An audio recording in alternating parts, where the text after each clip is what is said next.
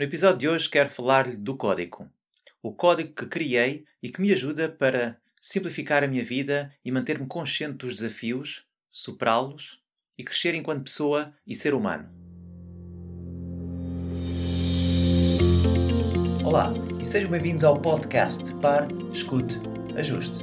O meu nome é Luís Barbudo e criei este podcast para ajudar a ajustar a forma como agimos e reagimos ao que nos acontece nas mais diversas situações e desafios que a vida nos oferece. Espero que goste e ajuste.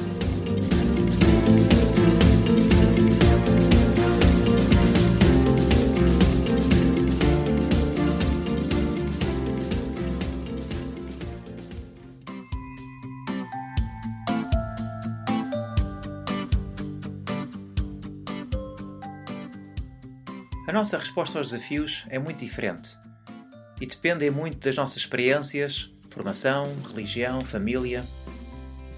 De uma forma simplista, é a nossa atitude que determina a qualidade das nossas vidas. A forma ou a perspectiva, ou até mesmo o nosso julgamento, faz-nos prosperar, frustrar, continuar ou desistir. Nunca em nenhuma época tivemos tantos livros, vídeos, documentários e informação em como viver melhor. O que era outrora um segredo só para os mais afortunados, hoje o segredo, o real segredo, já não é segredo. Mas ainda assim, o humano quer o comprimido mágico, quer o segredo do segredo, quer algo que pensa existir, mas não tem como ter. Fazendo uma analogia, é como ir ao casino e pensar que apenas umas moedas darão milhões numa única vez que frequenta e que joga na máquina. E mesmo assim, sabendo que a probabilidade é muito remota, ainda assim deixamos uns trocos e às vezes um ordenado inteiro. Os fatores ou as condições ideais para favorecer um florescimento a nível pessoal e uma concretização profissional são, como referi, bastantes. A minha realidade tem tomado uma nova direção, a direção que eu sempre quis que tivesse, e nesse sentido, o meu contributo vai no sentido daquilo que venho fazendo ao longo do tempo Considero que são alguns hábitos e algumas tarefas uh, e disciplinas que julgo ser essenciais para atingirmos uma consciência plena e tomarmos as rédeas deste nosso percurso a que chamamos de vida. Ao conjunto desses hábitos ou disciplinas, usei uma palavra mnemónica, uma palavra que nos ajuda a memorizar esse conjunto de hábitos, tal e qual como fiz para escrever o meu e-book disponível gratuitamente no site Par, A palavra que escolhi reúne as disciplinas ou hábitos eh, mais importantes para se melhorar a nível pessoal e, consequentemente, ver a mudança à nossa volta. E essa palavra é código. C-O-D-I-G-O.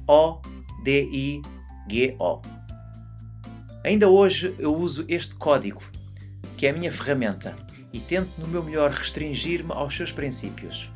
E são eles: começando pelo C. Compromisso.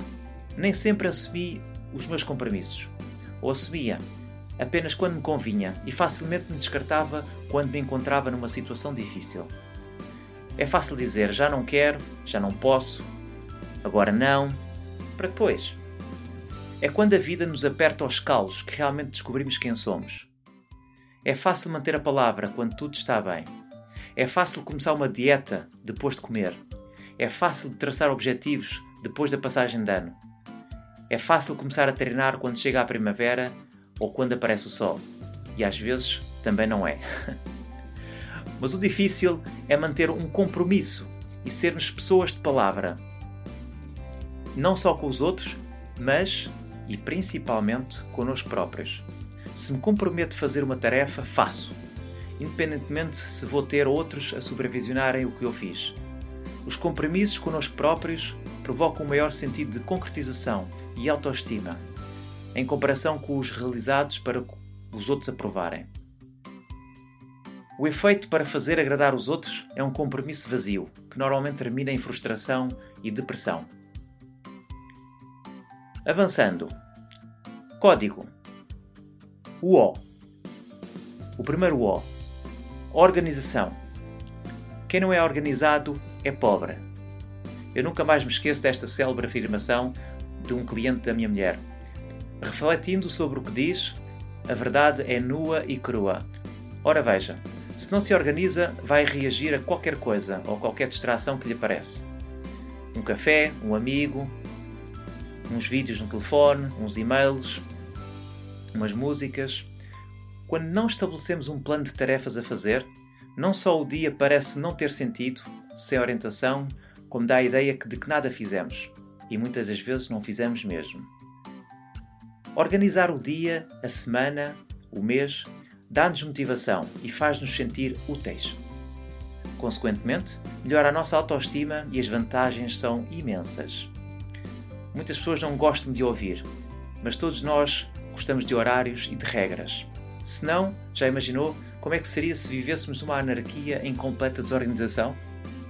Como é que seria se tivéssemos se tivesse as suas finanças completamente desorganizadas? Muitos culpam a falta de dinheiro, mas não será a falta de organização de não gastar mais do que aquilo que ganha?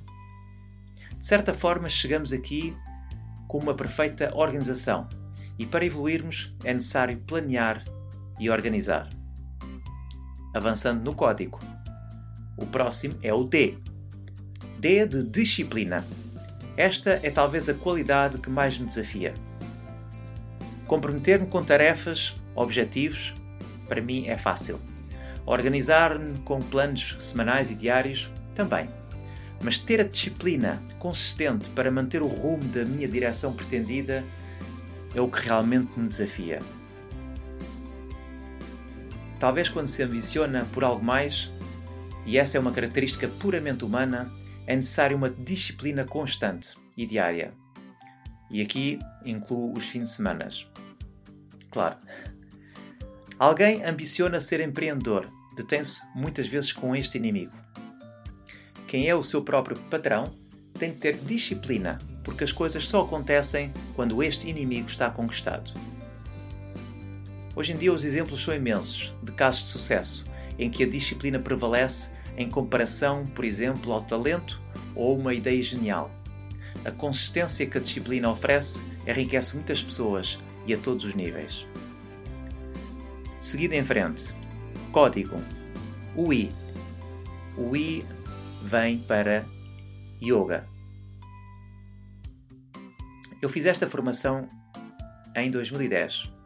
No entanto, só recentemente, nos últimos 2, 3 anos, entendo o potencial que o yoga pode despoltar no ser humano.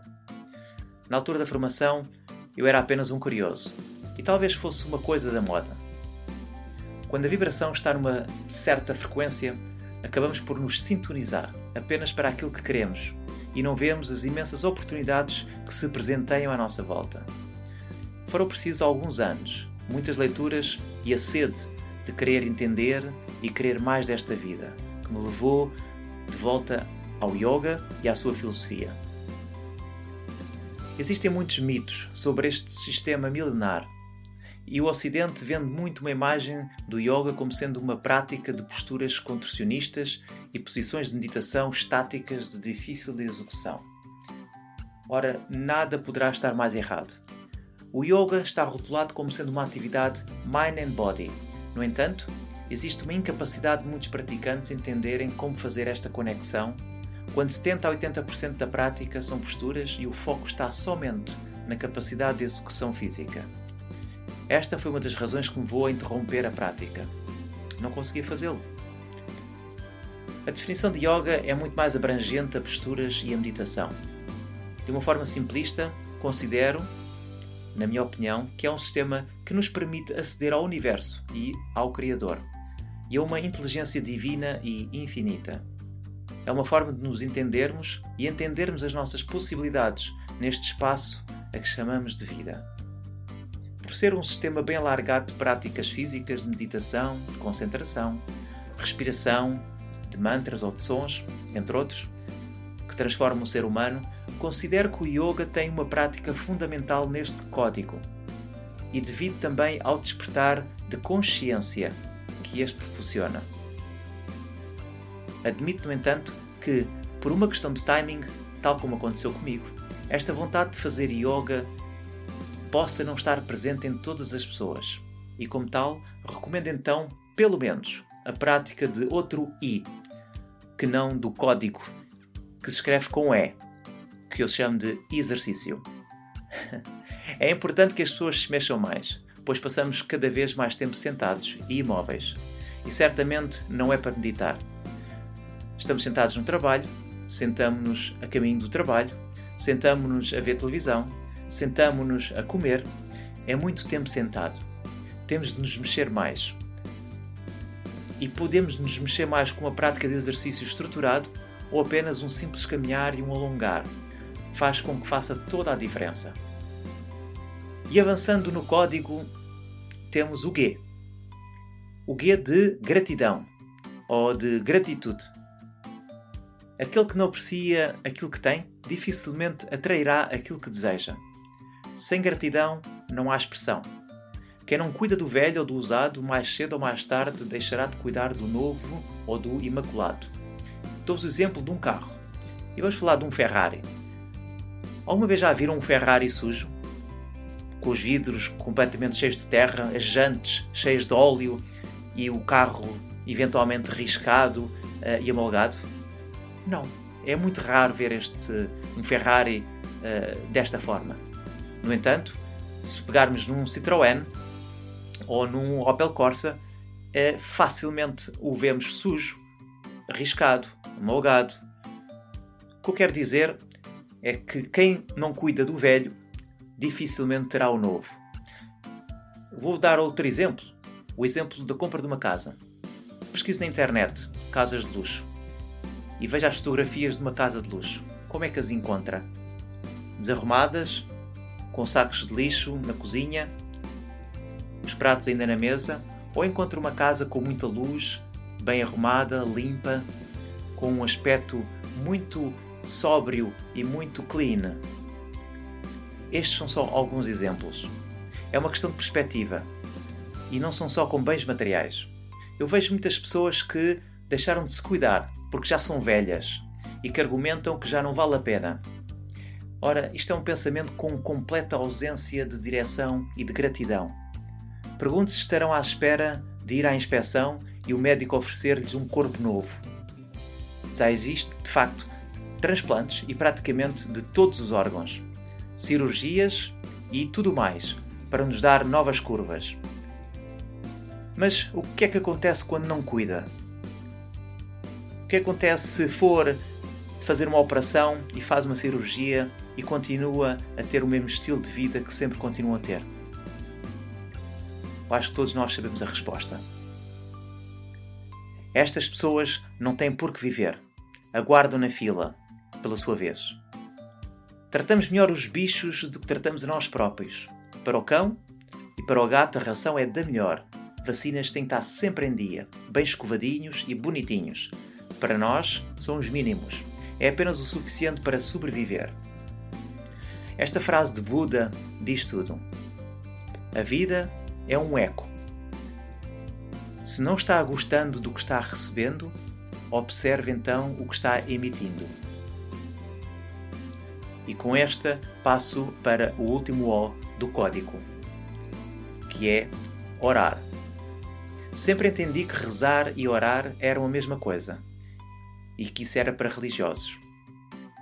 O verbo rezar vem do latim recitare, que significa recitar, como recitar uma oração, ou recitar uma súplica, ou repetir. O orar vem do latim orar, que significa simplesmente falar. Um orador é aquele que fala a todos, aquele que conversa. No código, o último O é para orar. E eu aqui também diria que era para afirmar. Mas assim já não seria código, seria códiga. Então mantenho a palavra orar.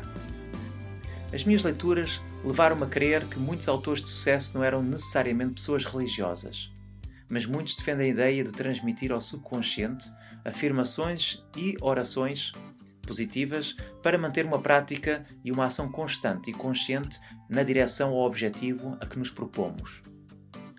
Há quem reze para que a vida corra melhor, e há quem afirme e faça orações conscientes para realmente a consciência para realmente que a consciência adote uma posição de confiança para fazer acontecer. Portanto, orar nada tem a ver com religião e penso que com uma boa prática deste hábito podemos melhorar em muito a comunicação. E não só a comunicação com os outros, mas mais importante, a nossa própria comunicação. Eliminar expressões e palavrões tira um peso brutal e uma carga negativa que consome o corpo e que até pode diminuir doenças físicas e patologias. Quem o diz não sou eu, é a medicina psicossomática e a ciência. Para melhorar a oração, sugiro que leia o livro O Poder do Subconsciente, do Joseph Murphy, ou O Poder do Pensamento Positivo, de Norman Vincent Peale, ambos já analisados e descritos neste podcast. Chegando ao fim, e para resumir, o código C-O-D-I-G-O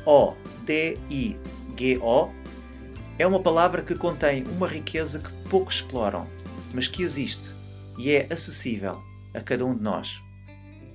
Tenha compromisso, organização, disciplina. Faça yoga, seja grato e pratique a oração. Obrigado e até breve. E assim foi mais um episódio do podcast Pare, Escute, Ajuste. Espero que este conteúdo seja útil e uma mais-valia para o seu dia a dia, porque se vive melhor quando está bem. Então pare para sentir, escute o seu coração e ajuste a forma como reage ao que lhe acontece. O meu nome é Luís Barbudo e poderá encontrar mais ajustes em www.parescuteajuste.pt. Um bem-aja para si.